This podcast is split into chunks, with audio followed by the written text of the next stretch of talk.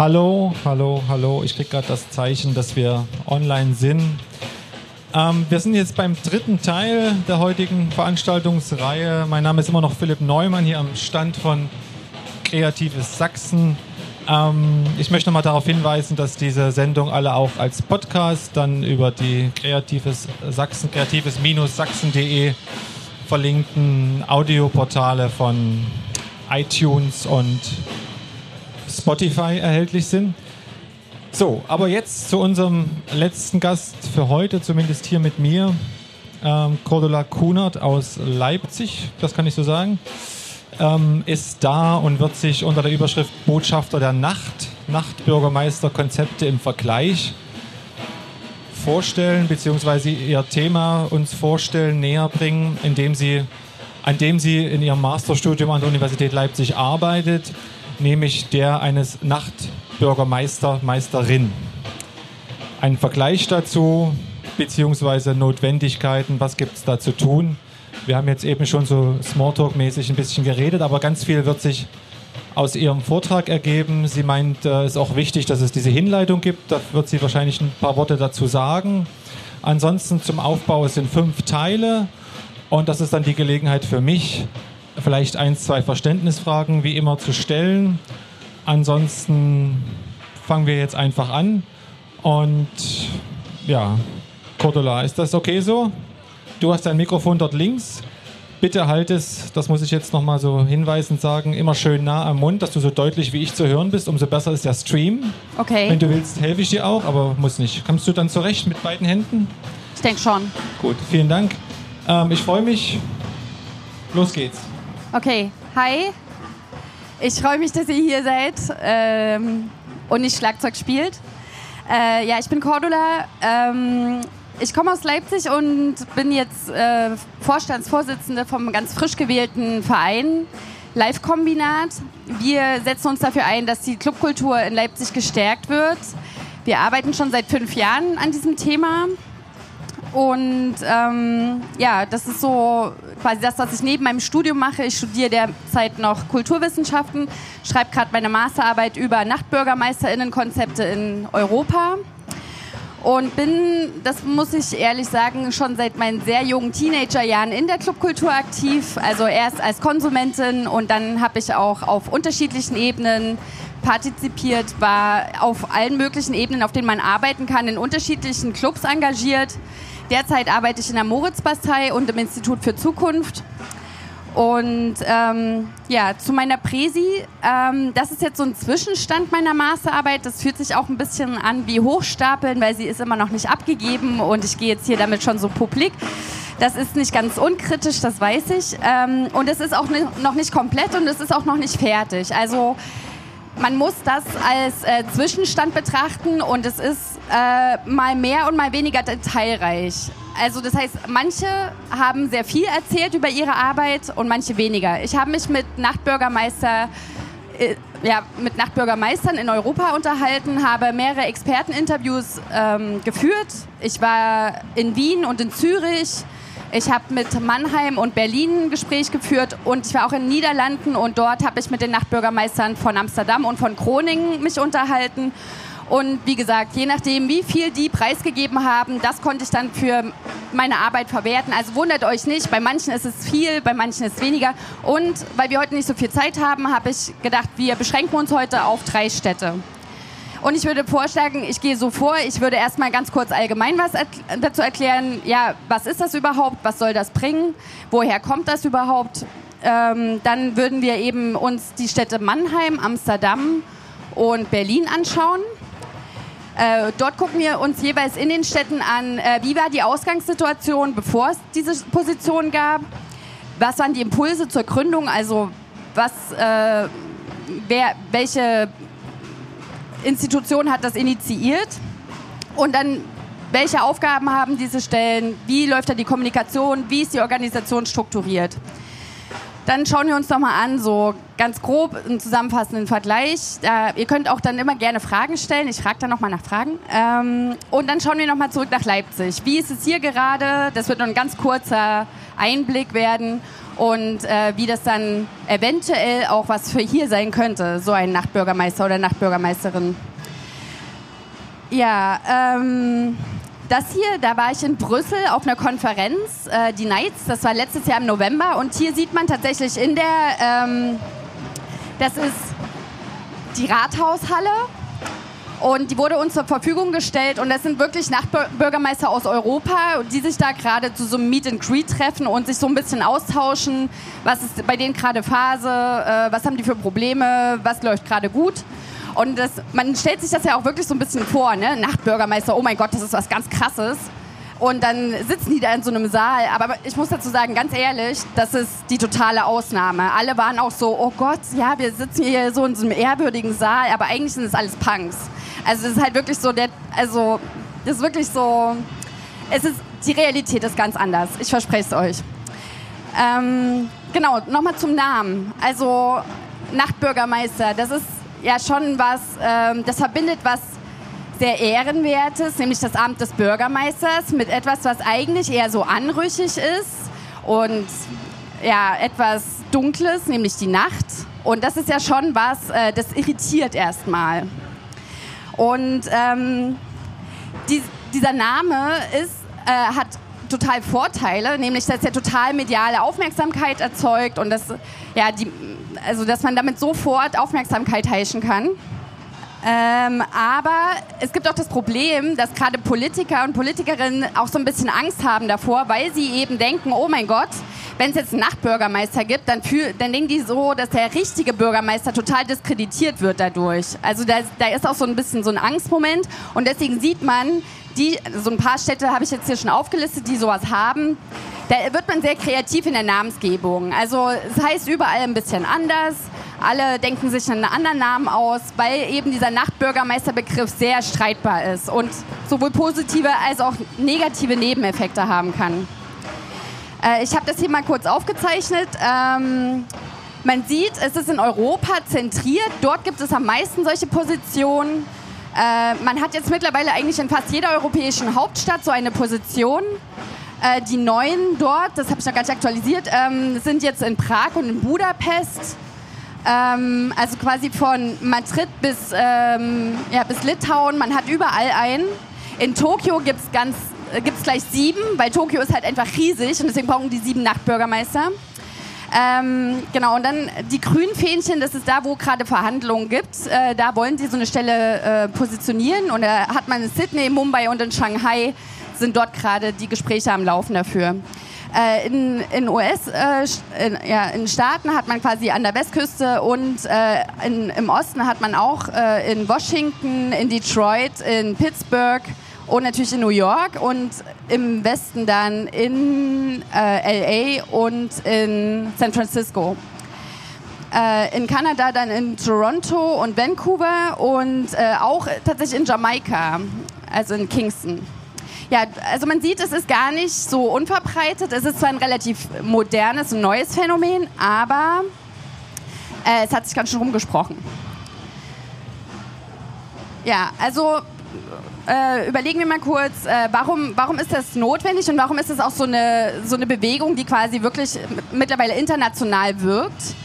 Wir haben einfach äh, unterschiedliche neue Problemfelder und Spannungsfelder. Die sind unterschiedlich äh, verursacht. Ich habe das kurz aufgeteilt. Einmal gucken wir uns die gesellschaftlich-sozialen Ursachen an und dann gucken wir uns nochmal die kulturellen Spannungsfelder an. Also, wie wir alle wissen, die Verstädterung, der Trend, dass Menschen immer mehr in Städte ziehen, das, davon sind wahrscheinlich alle betroffen, die in Städten leben. Ähm, das hat vieles zur Folge, nämlich dass der Wohnraum und der Arbeitsraum immer knapper wird. Ähm, und dadurch kommt es zu Verdrängung und zu Gentrifizierung. Also nicht nur von Wohnraum, sondern auch von Kulturbetrieben äh, und äh, Zwischennutzungen und anderes. Dann äh, sind ja, also wir wissen alle, das Internet hat unser Leben total verändert und das ist tatsächlich so. Ähm, Internet und Digitalisierung haben viele neue Berufe ins Leben gerufen oder viele neue Berufe sind dadurch entstanden und auch die Anforderungen an die Arbeitswelt sind ganz andere neuerdings. Also die wenigsten in der jüngeren Generation haben einen klassischen 9-to-5-Job, sondern man arbeitet und lebt in hochflexiblen Rhythmen. Das heißt, man arbeitet mal früher und mal später, mal bis in die Nacht hinein. Äh, ja, und dann, ja, wir leben in einer Wohlstandsgesellschaft. Was bedeutet das? Wir werden immer älter. Ähm, wenn man immer älter wird, bleibt man auch länger jung.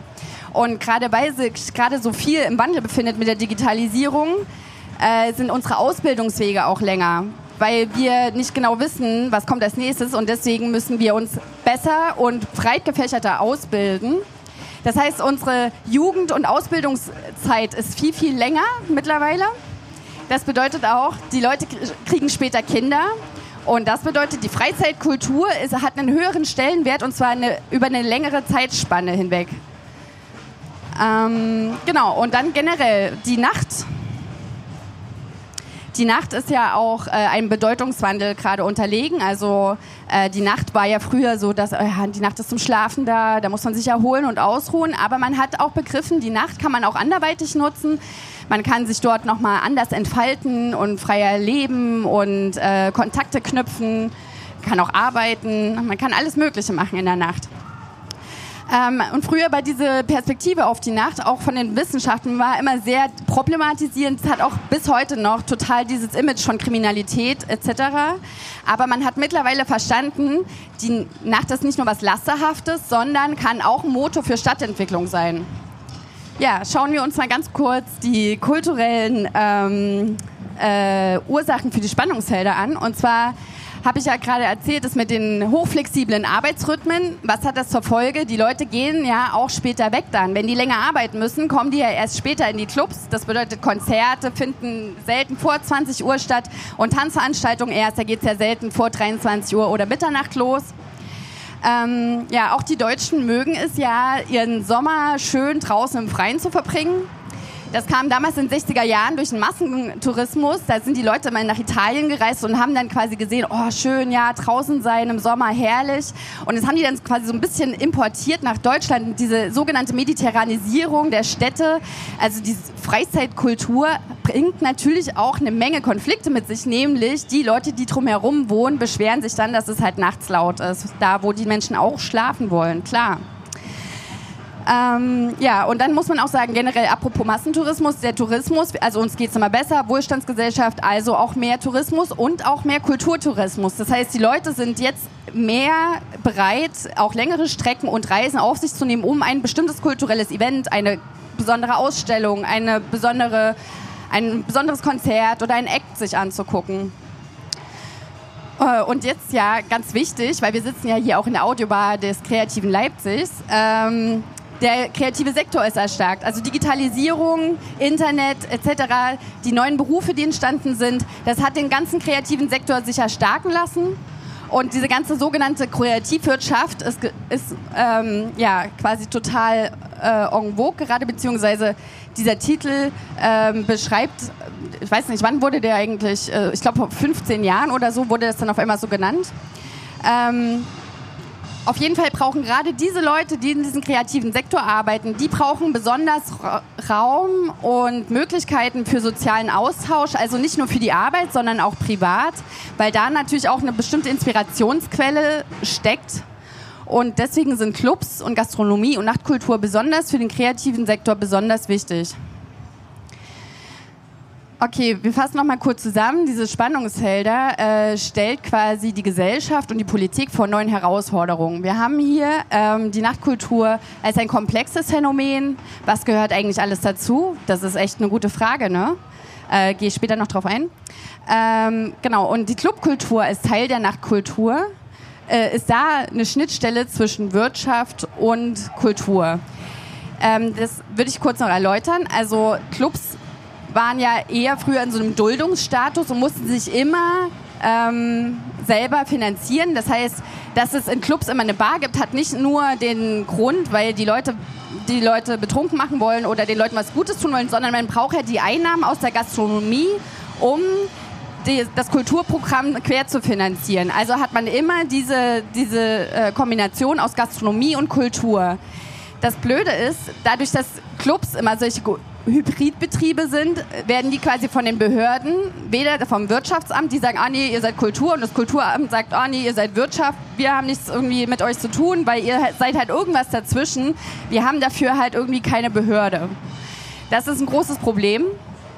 Ähm, ja, und dann, äh, wie ich das schon angedeutet hatte, es gibt einfach durch diese Nachverdichtung der Städte gibt es immer mehr neue Probleme, äh, neue Bedürfnisse, unterschiedliche Bedürfnisse, die in den Städten gelebt werden oder eingefordert werden, was zu Kompromissen, also man muss dann halt irgendwie Kompromisse finden und irgendwie versuchen, Konfliktmanagementsysteme äh, sich auszudenken, um eben diese unterschiedlichen äh, Konfliktherde zu bewältigen.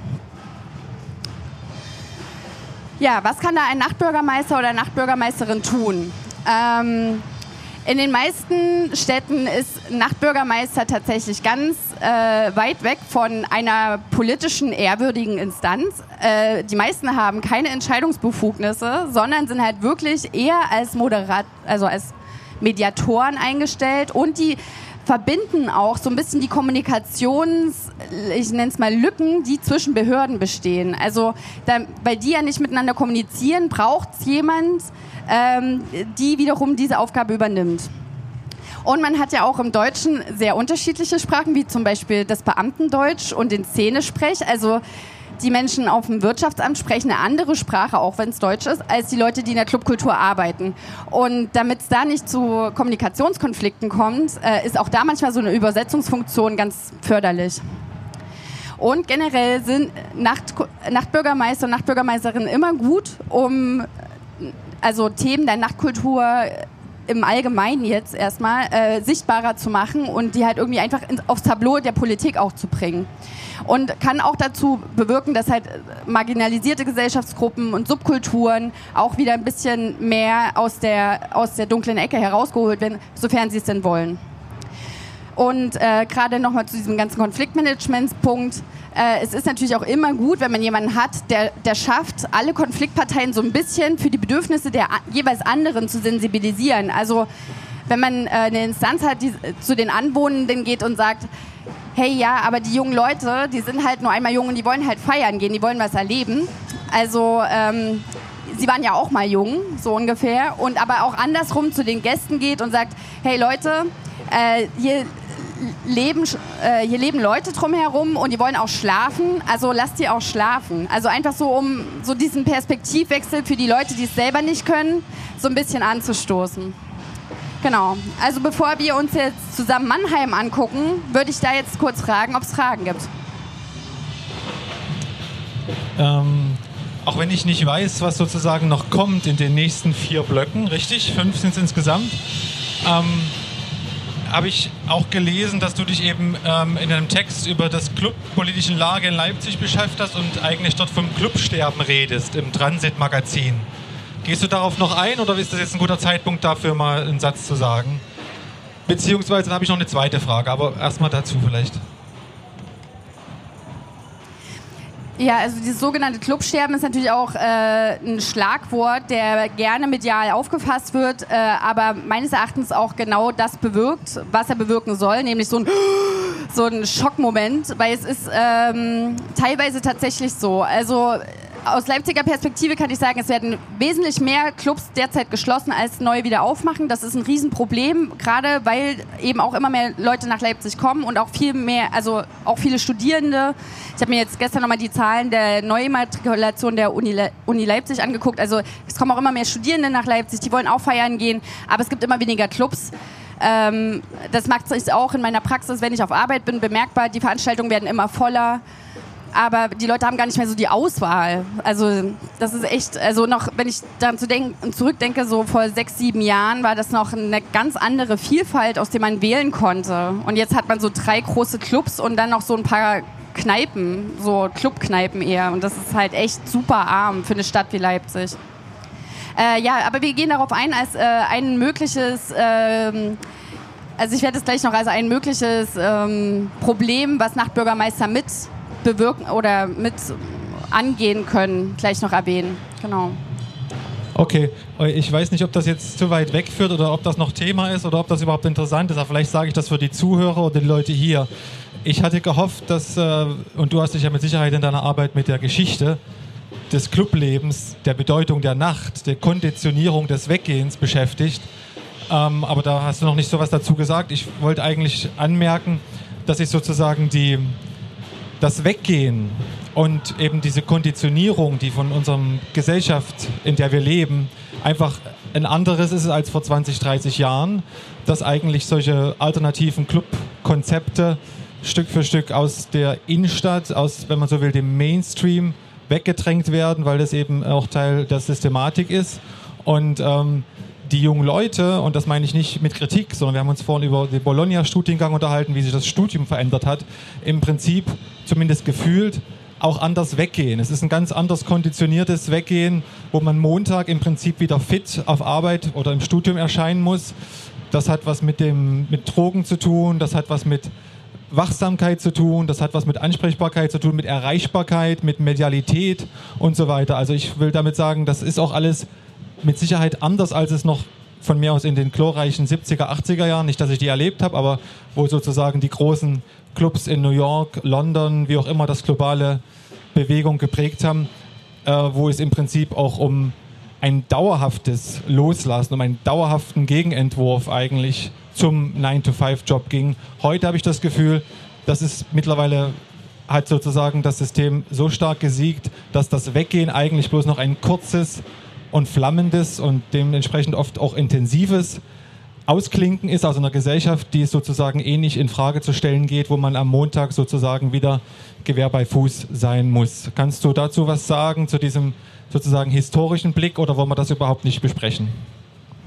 Äh, ja, ich kann dazu gerne was sagen, ich würde es aber auch gerne kurz halten. Also zum einen würde ich gerne nochmal vorschieben, dass, wenn ich hier von Clubkultur spreche, das ist natürlich ein Sammelbegriff. Clubkultur bedeutet immer eine Bündelung unterschiedlicher Szenen. Also das ist der Auftritt von fünf lokalen Metal-Bands in einer Metal-Kneipe, aber das ist auch der 24 Stunden Techno-Rave in einem, in einem Bunker. So, also das ist ein sehr weit passender Begriff, da sind sehr viele, sehr unterschiedliche Sub Subkulturen mit äh, drunter gefasst.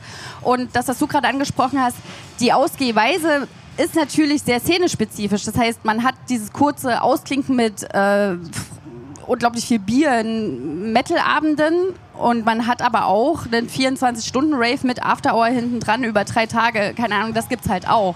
Also ich würde das gerade gar nicht so gerne pauschalisieren wollen.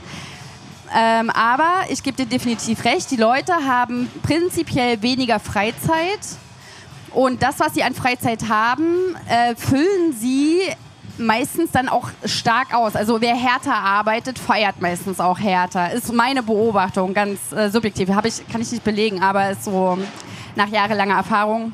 Ähm, das heißt. Ähm also, wenn ich das kurz unterstreichen kann, wer in England schon mal weggegangen ist mit der ähm, Schank, also mit der begrenzten Ausschankszeit. Die Leute sind in kürzester Zeit äh, betrunken und der Club macht um eins zu und alle haben einen guten Abend gehabt. Das dauert bei uns meistens länger. Ja, dadurch, dass wir keine Sperrzeit mehr haben, übrigens in Leipzig, ja. Das haben wir übrigens letztes Jahr durchgesetzt bekommen. Bin ich immer noch ganz stolz drauf. Okay, falls es jetzt keine Fragen mehr gibt, würde ich äh, euch kurz Mannheim vorstellen. Okay, also das ist Hendrik. Hendrik ähm, ist erst seit einem guten Jahr im Amt. Er wurde letztes Jahr im Sommer gewählt und ist äh, auch recht frischer Absolvent der Popakademie dort, ist Kulturmanager und er betreibt aber auch noch nebenher eine Booking-Agentur, äh, für Bands übrigens. Ähm, genau, also die Ausgangssituation in Mannheim war, dass, es, äh, dass dort generell Kreativwirtschaft und Kultur stark gefördert werden, also es, äh, anders als in anderen Kommunen. Also das empfand ich dort zumindest als relativ besonders. Äh, und dort äh, hat man auch eine ganz große Bar-Szene. Also Clubkultur wird dort anders gefasst. Äh, dort sind Bars äh, wichtiger. Dort gibt es vielleicht so ein, zwei Clubs, und, aber super viele Bars. Und die Bars äh, haben auch meistens äh, quasi eine große, größere Anlage und da kommt dann auch Musik, nicht unbedingt von einem DJ, aber so man geht dort halt viel in Bars. Ähm, und man hat auch äh, eine sehr diverse Zusammensetzung, besonders in dem Viertel, also haben das so ein bisschen oder konzentriert in einem Viertel, das ganze Nachtleben, das ist der sogenannte Jungbusch. Und dort äh, findet man halt wirklich alle möglichen Gesellschaftsschichten, auch viele Studierende, kreative junge Familien, auch Leute, die gut verdienen. Also da ist es super gemischt, aber super gemischt bedeutet auch super unterschiedliche Bedürfnisse. Also das heißt, es ist sehr komplex, sehr problembehaftet, dieses Viertel. Und generell nochmal zu Mannheim. Äh, Mannheim ist halb so groß wie Leipzig, 300.000 EinwohnerInnen und hat 130 Bars und Clubs. Das ist ziemlich gut. Also man hat dort äh, ein hohes Angebot. Äh, ja, und wie kam es jetzt dazu, dass äh, dort ein Nachtbürgermeister initiiert wurde? Als erster in Deutschland übrigens. Ähm, ja, man hatte eben dieses Jungbüschviertel und dort gab es ähm, ja, dort gab Diebstähle und Raub und die Gäste wussten sich nicht so richtig zu benehmen mit Wildpinkeln und Glasscherben im Sandkasten auf dem Spielplatz und natürlich sind dann die AnwohnerInnen total Sturm gelaufen und gesagt, das geht gar nicht. Also da hatte man so einen, schon einen ziemlichen Konfliktherd. Und muss man auch sagen, Mannheim hatte einfach das Geld dazu und es passte halt auch einfach so ganz gut so in das Konzept der Stadtentwicklung und ins Stadtimage. Ja, was macht Hendrik so den ganzen Tag? Also äh, die Aufgabenbereiche habe ich hier jeweils unterteilt in lokal und überregional. Also in der Stadt an sich ist er quasi äh, erstmal, weil er ja der Erste ist, muss er erstmal die ganze Infrastruktur schaffen, die Kontakte knüpfen zur Stadt, zu den Behörden, zu den PolitikerInnen und so weiter. Und äh, aber eben auch, weil der Jungbusch diesen ähm, ja, diesen, äh, diesen Konfliktherd äh, quasi als Impo oder als Ursache oder als Problemlage quasi äh, im Vorherfeld da war, äh, fängt er dort jetzt an, äh, Lautstärkekonflikte mit den Anwohnenden zu moderieren. Das heißt, er führt wirklich so Einzelgespräche und äh, engagiert sich für Emissionsschutz, damit eben auch äh, die Leute, über, die, die über den Bars wohnen, dann auch nachts mal trotzdem schlafen können. Also er vermittelt da nicht nur zwischen den Gästen und zwischen den Anwohnenden und zwischen den Clubbetreibenden oder Barbetreibenden in dem Fall, sondern auch äh, zwischen der Stadt natürlich, zwischen der Verwaltung und zwischen PolitikerInnen.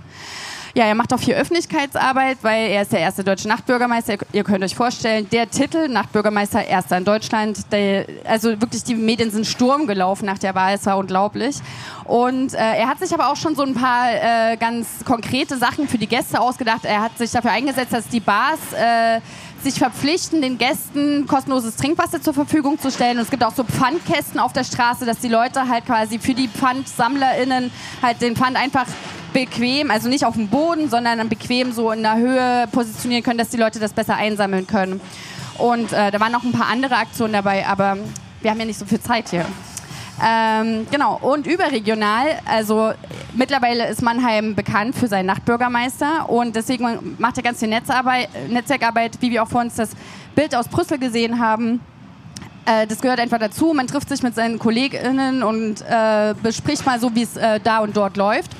Und das macht er in, ja, bundesweit, aber auch europaweit oder ja, international. Und er berät jetzt auch mittlerweile Kommunen wie Stuttgart, Osnabrück, äh, Magdeburg, äh, äh, bestimmt noch ganz viel mehr, die mir gerade nicht einfallen. Äh, berät er, wie man denn so eine Stelle in die anderen Städte mit implementieren kann. Ja, ähm, wie ist er gewählt worden? Das ist eine Drei-Phasen-Wahl und diese Wahl, diese Wahlstruktur, die ich rekonstruiert habe, das ist quasi ähm, da, das ist das Modell aus Amsterdam. Die Mannheimer haben sich das so ein bisschen an, abgeguckt und die in Groningen haben sich das auch abgeguckt. Deswegen kann ich das gleich für drei Städte präsentieren. Man hat erstmal eine Bewerbungsphase, da kann sich jede Person aus der Stadt bewerben, aber es gibt natürlich auch so einen Filter. Man nimmt dann nicht halt jede Person XY, sondern es müssen schon bestimmte Kriterien erfüllt werden. Wird so eine Vorauswahl getroffen. Diese Vorauswahl geht äh, in das Online-Voting-Verfahren und dann können halt quasi alle per Online-Stimme äh, die Top 10 KandidatInnen bestimmen. Und diese Top 10 Kandidaten kommen dann zum Wahlabend und jede Person äh, aus der Stadt, die zu dem Wahlabend kommt, kann dort halt dann quasi eine ganz klassische Wahlstimme abgeben. Äh, und so hat man quasi, da gibt es ein Punktesystem. Es gibt einmal Punkte für das Online-Voting, dann einmal für den Wahlabend und dann gibt es noch die Jury. Und die Jury ist natürlich in jeder Kommune anders besetzt. Äh, hier in Mannheim, das ist jetzt das Beispiel Mannheim, war jemand vom Clubverband mit dabei, da waren Leute vom Nachbarschaftsverein, die DEHOGA und auch die Studierendenvertretung waren dabei. Und dann ist es in den Städten so ein bisschen unterschiedlich. Äh, manche, ähm, bei manchen ist die Jury, äh, ist, die kriegt mehr Punkte zu vergeben. Das heißt, sie hat so ein bisschen mehr Stimmrecht. In Groningen wurde das dann wiederum abgeschafft und wieder demokratisiert, damit alle Stimmen, alle Punkte gleich zählen. Ähm, genau, also Hendrik ist das in der Mitte in Grau und er vermittelt dann quasi zwischen den unterschiedlichen Instanzen. Also der spricht quasi mit den Club- und Barbetreiberinnen in Einzelgesprächen und da gibt es auch so einen äh, einmal im Quartal stattfindenden äh, Stammtisch. Ähm, dann ja mit der Anwohnerschaft halt kommuniziert er über Quartiersmanagements und Nachbarschaftsvereine. Äh, mit der Politik hat er zu tun. Also er, er versucht quasi die Interessen äh, der Nachtkultur einzuholen und das dann auf die politischen Agenten der Parteien zu verteilen, damit die das wiederum in die Politik tragen können. Er selber hat ja keine Entscheidungsbefugnisse und ist off offiziell nur als Vermittler eingestellt. Deswegen muss er halt, er ist sehr geschickt darin, wirklich. Hut ab. Ähm, genau, und mit den Behörden hat er halt auch so mit Verkehr, Tiefbau, Ko äh, Konzessionsvergabestelle, Ordnungsamt. Also er hat mit allen möglichen Behörden zu tun, ist aber selbst bei der Startup Mannheim angestellt. Das ist ein bisschen besonders an Mannheim. Mannheim hat geschafft äh, zu clustern und zwar kulturelle Stadtentwicklung. Ähm, Gründ, äh, Startup, also Gründungsförderung und dann noch das Stadtmarketing. Und das haben die so zusammengefasst und privatisiert. Das heißt, die Startup Mannheim ist eine hundertprozentige Stadttochter. Ähm, aber äh, kann halt schneller agieren und arbeiten und die haben dann quasi Hendrik äh, angestellt und deswegen ist da die Zusammenarbeit besonders intensiv. Also äh, Hendrik ist jetzt mittlerweile auf 70 Prozent. Sein Vertrag am Anfang sah 50 Stunden im Monat vor. Das wurde innerhalb von drei Monaten hochgestaffelt auf 70 Prozent Festanstellung, also von freier Mitarbeiterschaft auf 70 Prozent fest. Das war schon ganz schön äh, schnell. Also man hat recht schnell gesehen, okay, es gibt wirklich Bedarf, da gibt es viel zu tun und das schafft halt eine Person in 50 Stunden im Monat auf gar keinen Fall. Offiziell arbeitet er äh, dreieinhalb Tage die Woche, aber ihr wisst ja, wie das ist mit solchen halben Stellen. Ne? Ähm, genau, seine Arbeitszeiten sind auch äh, besonders. Ähm, er muss sich das sehr flexibel einteilen, mal morgens auf einer Behörde sein, aber eben auch abends. Äh, also er hat zu mir gesagt, er macht abends 22 Uhr sein Handy auf lautlos, aber dann geht er ja selber noch in die Clubs und in die Bars und fragt mal nach. Also eigentlich ist es noch, also eigentlich ist es um die Uhr, rund um die Uhr. Und dann fährt er ja noch rum und erzählt, wie toll das ist und äh, vernetzt sich mit Kingston und Shanghai und keine Ahnung. Also das ist ja, krasser Workload auf jeden Fall. Ja, er hat dann äh, am Anfang noch einen Laptop und ein Arbeitstelefon bekommen und darf die Coworking Spaces der Stadt benutzen als Büro, was tatsächlich Sinn macht, weil er ist ja immer so überall unterwegs und dann kann er zwischendurch sich da kurz einpacken und was arbeiten. Äh, ja, wir gucken auch äh, nicht nur, was das kostet, sondern auch, was das bringt. Äh, mittlerweile kann man schon sagen, ist er so ein bisschen das Aushängeschild geworden der Stadtentwicklung in Mannheims. Ähm, er hat definitiv zur Verbesserung Stadtimages beigetragen, sagt zumindest Startup Mannheim. Ähm, genau, also dadurch, dass er diese Konfliktgespräche führt, äh, fühlt sich die Anwohnerschaft total gehört. Es werden jetzt halt auch vermehrt äh, gerade mit den Hausbesitzern Gespräche geführt, dass die eben die Leute unterstützen in solchen Schallemissions, äh, äh, ja, Renovierungen sozusagen. Äh, er fängt da jetzt erstmal an, den ganzen, äh, ja, erstmal diese, diese ganze Basis zu schaffen, die Infrastruktur herzustellen und das läuft wohl auch ganz gut. Äh, und er hat es auch geschafft, so also generell die nachtkulturellen Thematiken sichtbarer zu machen. Ja, und er wirbt eben mit seinem eigenen Konzept. Genau, gibt es denn zu Mannheim Fragen, bevor wir uns Amsterdam anschauen? Also ich weiß, äh, mit diesem, ganz am Anfang waren das fünf bei diesen 50 Stunden im Monat waren das 1200 netto. Genau, freie Mitarbeiterschaft. Aber seitdem das 70 Prozent ist und übrigens äh, seit zehn Tagen weiß ich, dass es jetzt auf 100 Prozent hochgehen soll. Und er wünscht sich übrigens noch einen Kollegen oder eine Kollegin. Ähm, äh, nee, da wurde dann nicht nochmal drüber gesprochen. Also wie viel es jetzt ist, weiß ich nicht. Hm. Aber es ist tatsächlich sehr, sehr unterschiedlich, was die jeweiligen Leute bekommen. Komme ich nachher nochmal drauf. Sonst noch Fragen? Okay. Gut, das ist Shamiro. Shamiro van der Geld ist seit anderthalb Jahren äh, im Amt in Amsterdam. Er ist jetzt mittlerweile der fünfte oder sechste Nachtbürgermeister dort. Denn in den Niederlanden gibt es dieses Modell schon seit genau äh, 20 Jahren tatsächlich. Und gibt es in mittlerweile 25 Städten äh, und also kleineren Städten, größeren Städten, wahrscheinlich auch in Dörfern gibt es dort Nachtbürgermeister. Es ist wirklich abgefahren. Ähm, in Amsterdam ist allerdings so, da ist es bisher mit am besten ausgebaut. Und ähm, äh, er ist jetzt der Nachfolger von Mirik Milan und ja, zu sage ich später nochmal was. Ja, also wie war es in Amsterdam, bevor es dort Nachtbürgermeister gab? Ähm, ich denke, Amsterdam ist uns allen bekannt und ist ja so ein Klischee von Amsterdam, dass es äh, ein sehr turbulentes Nachtleben hat. Aber äh, das boomte dann quasi auch in den 90er Jahren und hat dann aber eben auch zur Folge gehabt, dass es eine große Diskrepanz gab zwischen den Leuten, die quasi aktiv äh, das äh, gestaltet haben und den Leuten, die quasi in der Stadt saßen und sich ganz andere Vorstellungen hatten. Und dann hat man gesagt, okay, gut, wir müssen ja irgendwie äh, versuchen, eine Verbindung oder eine Brücke zu bauen zwischen den unterschiedlichen Ansichten.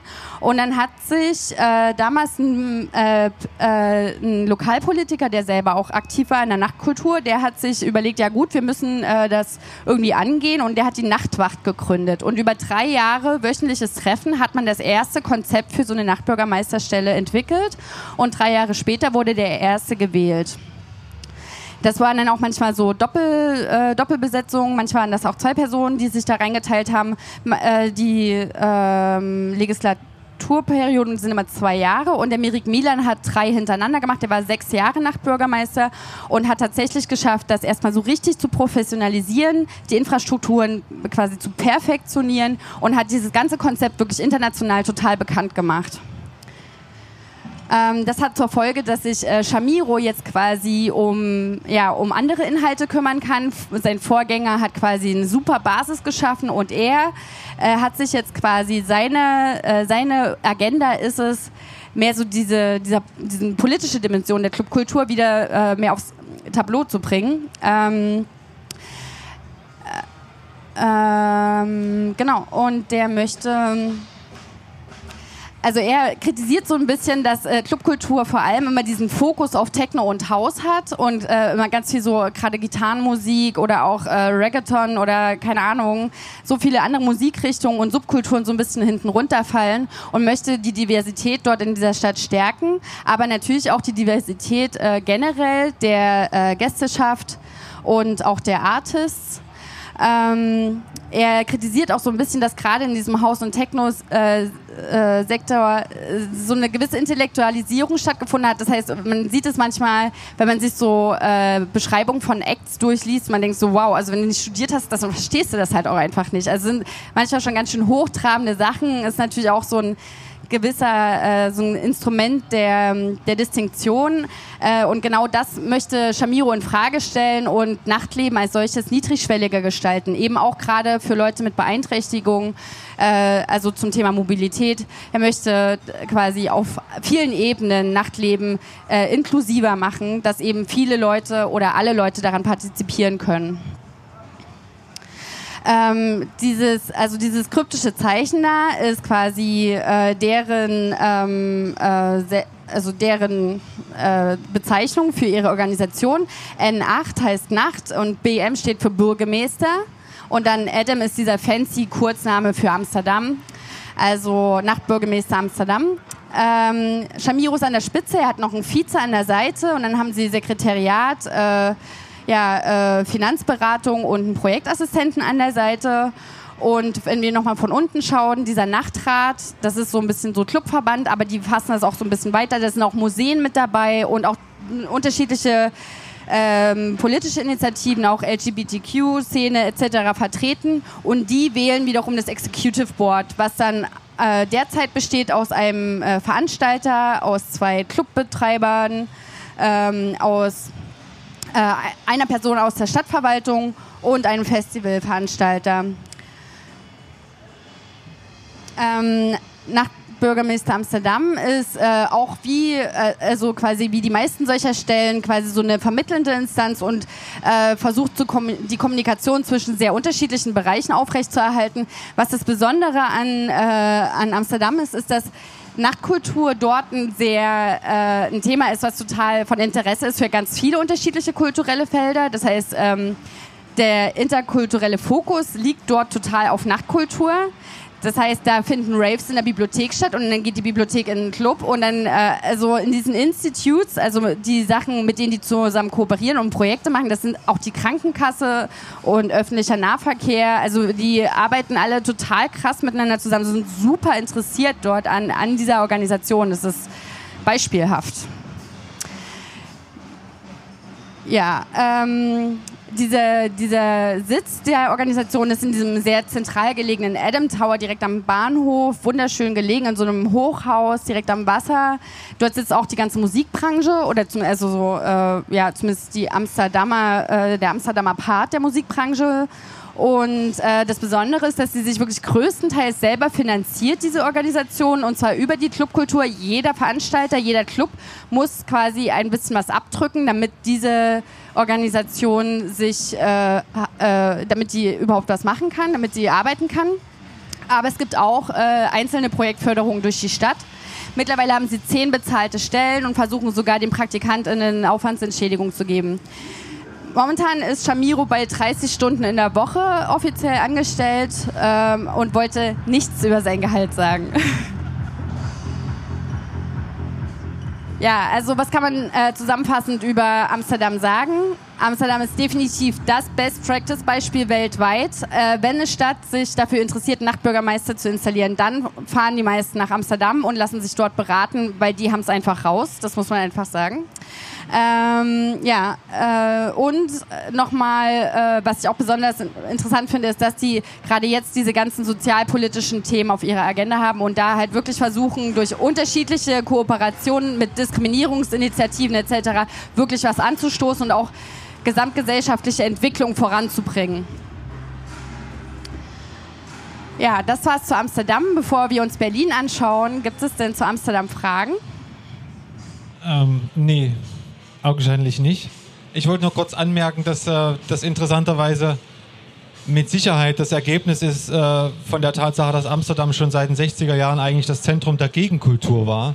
Nicht nur aus amerikanischer Sicht, man kennt das wahrscheinlich, ich habe jetzt gerade dran gedacht, dass John Lennon und Yoko Ono dort war und das quasi im Prinzip natürlich diese Klischees von freien Drogen und lauter Musik wahrscheinlich ein bisschen überstrapaziert sind, sind, aber dass sowas natürlich dann auch zur Folge haben kann, wenn man die richtige Entscheidung trifft über 40, 50 Jahre. Ich war jetzt letztes Jahr gerade in einer Ausstellung zur Gegenkultur von Amsterdam im Stedelijk, ähm, zur Folge haben kann, dass es eine unglaublich gute, strukturierte und letztlich auch eng zusammenarbeitende Clubkultur, Kulturszene, Politikszene, die auf Offenheit und äh, äh, also Offenheit und ähm, Freiheit aus ist, zur Folge hat. Und das ist wahrscheinlich ein Unterschied zu anderen Städten. Ähm, das wollte ich eigentlich nur anmerken. Also ich finde, das merkt man in Amsterdam noch ganz häufig und nicht zuletzt an solchen Zahlen. Ja, ja kann ich schon bestätigen. Ach so, Entschuldigung, jetzt muss ich kurz sagen, wir sind gerade erst bei Berlin, also ein bisschen dauert es noch. Oder? Äh, das ist noch quasi der dritte Block von fünf. Wir müssen jetzt irgendwie eine Entscheidung treffen wir machen weiter. Das wird ein bisschen ein längeres Podcast und vielleicht gehen noch eins, zwei Leute, aber ich glaube, das wäre schade, wenn du nicht komplett alles erzählen kannst, richtig? Ja, ich rede ja auch so gerne darüber. Okay, weiter geht's. Äh, okay, Leute, die äh, Berlin kennen, die werden sagen, hä, Berlin hat ja gar keinen Nachtbürgermeister. Warum stellst du jetzt Berlin vor? Und genau das fand ich auch total interessant, weil Berlin ist natürlich beispielhaft in ganz Deutschland, weil die eine unglaublich gewachsene Clubkultur haben. Und die haben zwar keinen Nachtbürgermeister, aber die schaffen es ja trotzdem irgendwie die clubkulturellen Belange irgendwie mit in die Politik zu tragen. Deswegen habe ich mir quasi das Anti-Modell angeguckt, das explizit keinen Nachtbürgermeister haben wollens, weil, so sagte mir mein Interviewee, äh, ja, Berlin bräuchte quasi für jeden Kiez einen, weil die bezirksrechtlichen Sachen, die sind halt immer so unterschiedlich. Man hat nie eine Person, die alle bezirksrechtlichen Sachen irgendwie auf dem Schirm hat. Deswegen bräuchte man ganz viele. Äh, und diese Aufgabe übernimmt jetzt die Clubkommission. Ähm, ich hab, das ist ein relativ aktuelles Bild und mein Interviewpartner war Marc Wohlrabe aus der Clubkommission. Er war auch damals 2001 Gründungsmitglied und hat damals äh, zwar keinen Club betrieben, aber so ein, so ein Szene-Magazin rausgegeben. Ähm, wie war es damals, Ende der 90er in Berlin? Ja, also ich weiß nicht, vielleicht äh, kennen manche so schon Filme oder Bücher, die zu diesem Thema äh, sich um dieses Thema drehen. Äh, man hatte da auf jeden Fall große, ja, also es stand viel leer, es wurde viel zwischengenutzt. Dann kam aber die Renovierungswelle, Gentrifizierung. Das hatte natürlich zur Folge, dass viele Clubs schließen mussten oder ähm, ja, sich ähm, äh, ja, umziehen mussten. Zeitgleich hatte man durch die Love Parade so, ein, so eine Mainstreamisierung, sag ich mal. Also die Love Parade hat natürlich gerade Techno total äh, äh, ja, berühmt gemacht und es hatte so eine bundesweite oder vielleicht sogar internationale Strahlkraft.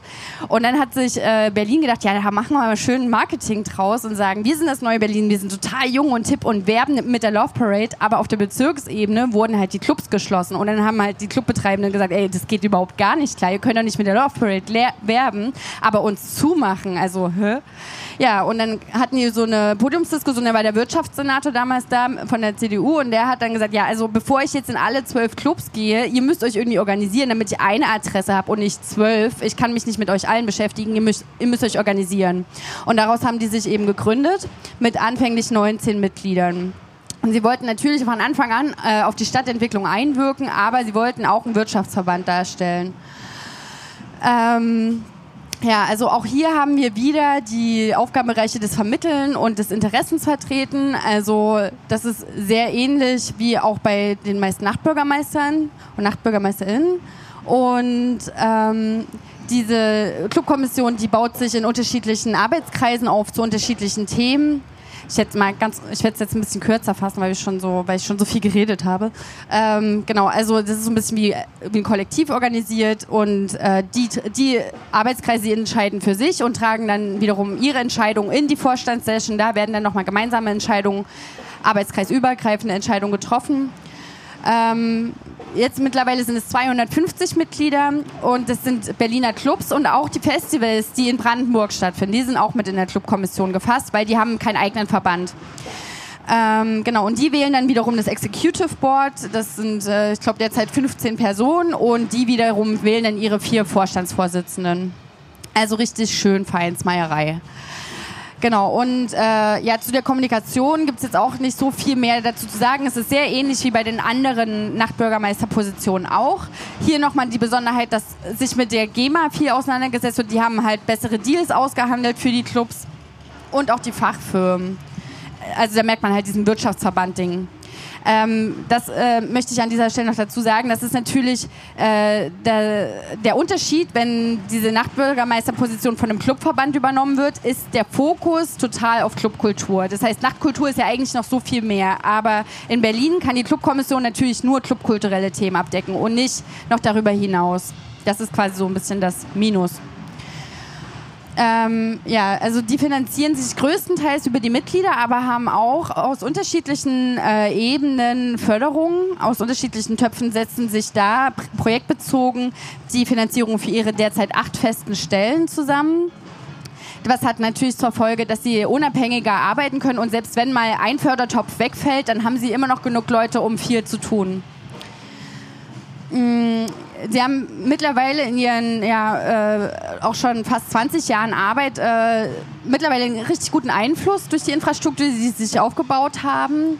Ähm, Sie haben Studien erstellt. Ich kann euch wirklich wärmstens die, Cl die Clubkommission-Studie von diesem Jahr ans Herz legen. Die ist ganz wunderbar gemacht, ganz umfassend und trotzdem lässt sie sich ganz einfach lesen und schnell verstehen. Sehr gut aufgearbeitet.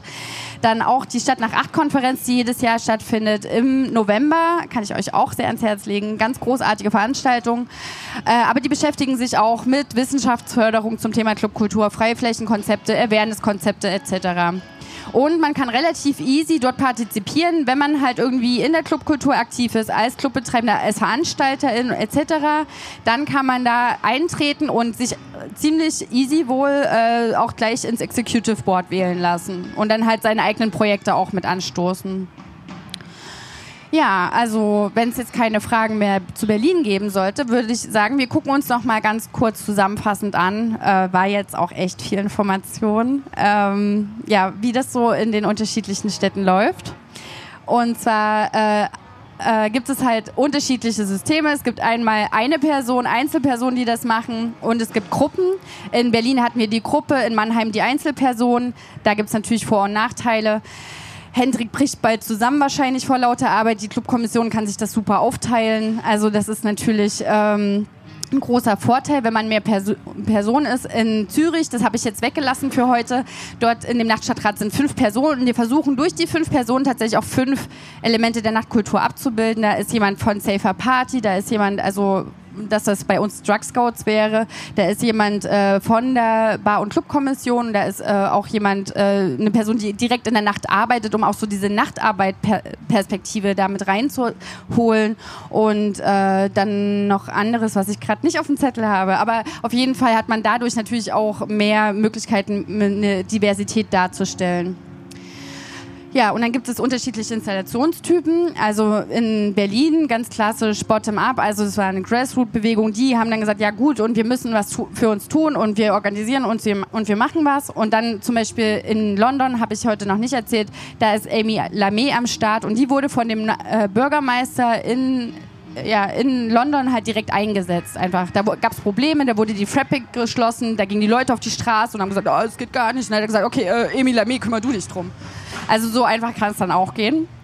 Ja, gibt es auch Vor- und Nachteile über die Finanzierung. Bottom-up-Sachen haben meistens äh, haben ganz schön zu strugglen, halt irgendwie Geld ranzukriegen. Ähm, aber können dafür unabhängiger agieren und andersrum. Also wenn man halt bei der Stadt angestellt ist, kann man eine gewisse Leistungsfähigkeit sichern, aber ist natürlich auch so ein bisschen abhängig. Ja, also warum sollte man so eine Stelle äh, ja, warum sollte man so eine Stelle installieren? Also meistens sind es akute Krisen, die dazu führen, wie zum Beispiel Lärmkonflikte oder Clubsterben auch. Hm. Ähm, ja, dann halt auch die generellen Kommunikationsprobleme zwischen den Behörden, aber auch zwischen der Stadt und den, äh, und den Kulturschaffenden. Und äh, zum anderen auch, also zum Beispiel in Wien ist das so, in Wien äh, die haben ganz wenig Subkultur nur und da liegt der Fokus auch total auf Hochkultur und die wollen quasi die Subkultur und die Nachtkultur stärken dann mit so einer Initiative. Genau, also das geht auch so. Ja, was äh, jede, jede Kommune äh, gestaltet das natürlich für sich äh, und äh, muss das auch für sich definieren. Was ist das überhaupt, Nachtkultur für uns? Was gehört alles dazu? Dann ist natürlich auch entscheidend, ähm, ja, ist ja der, äh, was war jetzt die akute Krise? Was, welches Problem muss als erstes angegangen werden? Ja, dann Nachtkultur in Paris zum Beispiel zählt auch Prostitution mit rein. Also es ist wirklich sehr weiter Begriff. Muss halt jedes Mal, äh, jede Kommune für sich selber entscheiden, was damit alles abgedeckt werden muss. Und dann ist natürlich auch klar, ganz wichtig, woher kommt das Geld, wo wird die Stelle angesiedelt. Es wird ein anderer Nachtbürgermeisterposition sein, wenn die, wenn die Person beim Ordnungsamt angestellt ist, als wenn sie beim Kulturamt angestellt ist. Ja, ähm, hier sind nochmal fünf von den sieben Städten, die ich interviewt habe im Vergleich, äh, kurz in der Tabelle zusammengefasst. Nochmal ganz kurz, äh, weil Kathi fragte wegen der Gehälter. Also Mannheim, äh, ich denke, das wird schon okay sein, was da, was da der Hendrik so kriegt. Amsterdam wahrscheinlich auch. Äh, in Zürich, da gibt es gar kein Geld, das ist total hart, aber da passiert halt auch nichts. Das heißt, die fünf Leute, die sich da einmal im Monat zusammensetzen zu einem Plenum, kann man sich vorstellen, ja, da geht halt nicht so viel. Äh, in Berlin, ja, die sind schon ziemlich leistungsstark und ja, mit ihren acht festen Stellen eigentlich auch ganz gut dabei. Und in Kroning, der hat tatsächlich ein Jahresbudget von 1000 Euro. Also da geht auch nicht viel. Also das ist wirklich super unterschiedlich und selbst innerhalb eines Landes total unterschiedlich, wenn man sich Amsterdam und Kroning anschaut. Ist halt wirklich immer wieder eine Frage, welchen Stellenwert legt die Stadt darauf, diese Probleme anzugehen? Wie wichtig ist das und was wird da alles abgedeckt damit? Damit. Ja, genau. Bevor ich kurz schließe, wollte ich noch ganz kurz über Leipzig erzählen. Ähm, ja, ich äh, engagiere mich ja im Live-Kombinat und wir hatten letztes Jahr eine Demo äh, um die Clubkultur, äh, ja, für den Schutz der Clubkultur, weil hier eben so viele Clubs geschlossen werden derzeit oder geschlossen wurden. Ähm, wir haben auch das Problem, was ich auch schon angedeutet habe, dass sich die Einwohner, entschuldigt bitte die schlechte Qualität, ähm, ja auf jeden Fall die Einwohnerentwicklung ist äh, ziemlich rasant. Also ich glaube no, relativ normal dafür, dass es halt generell eine Verstädterung gibt, aber durch diesen sogenannten Leipzig-Trend glaube ich hier auch nochmal ein bisschen mehr als in anderen Städten und das halt innerhalb von, kurzen, von kurzer Zeit relativ schnell. Das heißt, es gibt mehr Leute, die mehr feiern wollen. Wir haben auch Cornerkultur, spielt auch eine Rolle, auch große äh, Lärmkonflikte dadurch, gerade auf der Karl-Heine-Straße. Die Quartiersmanagements, die wissen gar nicht, äh, wie sie damit umgehen sollen. Also da gibt es eine große Überforderung. Äh, und wir hatten auch mal eine richtig coole Open-Air-Kultur, so vor zwei Jahren. Da musste man nur mit dem Fahrrad durch den Wald fahren und hat aus drei unterschiedlichen Richtungen drei unterschiedliche Musikrichtungen gehört. Da kon also kon wusste man gar nicht, wo man hingehen sollte. Das ist jetzt nicht mehr so, weil die Polizei immer krasser einschreitet und die Bußgelder mittlerweile so hoch sind und die müssen jetzt alle Soli-Partys in Clubs machen, damit die die Bußgelder wieder irgendwie refinanzieren können. Also das ist, es wurde, wurde hier gerade ziemlich dolle gedrückt äh, von allen Seiten und äh, viele können dem Druck nicht standhalten. Ja, das bedeutet, die Clubkultur muss ja eigentlich geschützt werden, auch wenn die Kulturpolitik hier leider sehr auf Hochkultur gestellt ist und alles, was nicht förderfähig ist, für das Kulturamt leider nicht als Kultur gilt. Wir müssen jetzt hier erstmal versuchen, den Anerkennungskampf zu fechten und äh, die Clubkultur als ein Teil der Kultur Leipzigs erstmal anerkennen zu lassen. Ja, vielen Dank für eure Aufmerksamkeit. Viel, vielen Dank. Ähm, noch eine letzte Frage. Weißt du, wen du in Leipzig ansprechen musst und wem du das zeigen musst, um sozusagen dafür eine Awareness zu erhoffen? Ja, ich habe ähm, äh, vor, ich habe diese Präsentation so ähnlich äh, über äh, über vier Städte, fünf Städte äh, quasi in einem Workshop gehalten. Dazu habe ich Leute aus der Stadt eingeladen von unterschiedlichen Behörden, von Stadtplanung, Ordnungsamt, auch die Polizei, Polizei war da, auch äh, das Veranstalterinnenkollektiv, die eben die Open Airs äh, organisieren, auch die Drug Scouts. Also es waren sehr unterschiedliche Pole vor Ort und wir haben uns, äh, ich habe denen das quasi vorgestellt, wie es in anderen Städten läuft. Das ist genau das, was ich mit meiner Masterarbeit bewirkt bewirken will, nämlich erstmal informieren und dann sagen, hey, hey, das ist doch auch was für uns, ne? Und dann haben wir zusammen diskutiert, haben halt geguckt, äh, okay, was sind eigentlich gerade die Problemlagen in Leipzig? Wir haben festgestellt, okay, es gibt keine Freiflächen, die Open-Air-Kultur äh, hat Schwierigkeiten, es gibt generell Pro Riesenprobleme mit Verdrängung und Clubschließungen, also müssen generell an den, ja, an der Prekariat der, ja, der Kulturszene, da muss was getan werden dagegen und ähm, wir haben auch das Corner-Problem und äh, aus diesem Workshop heraus hat sich jetzt ein Arbeitskreis gegründet, der wird sich jetzt am Montag das nächste Mal treffen. Und ich hoffe und gebe mein Bestes, dass wir bald äh, entweder eine Nachtbürgermeisterinstelle haben oder dass es generell irgendwie besser wird. Ja. Vielen Dank.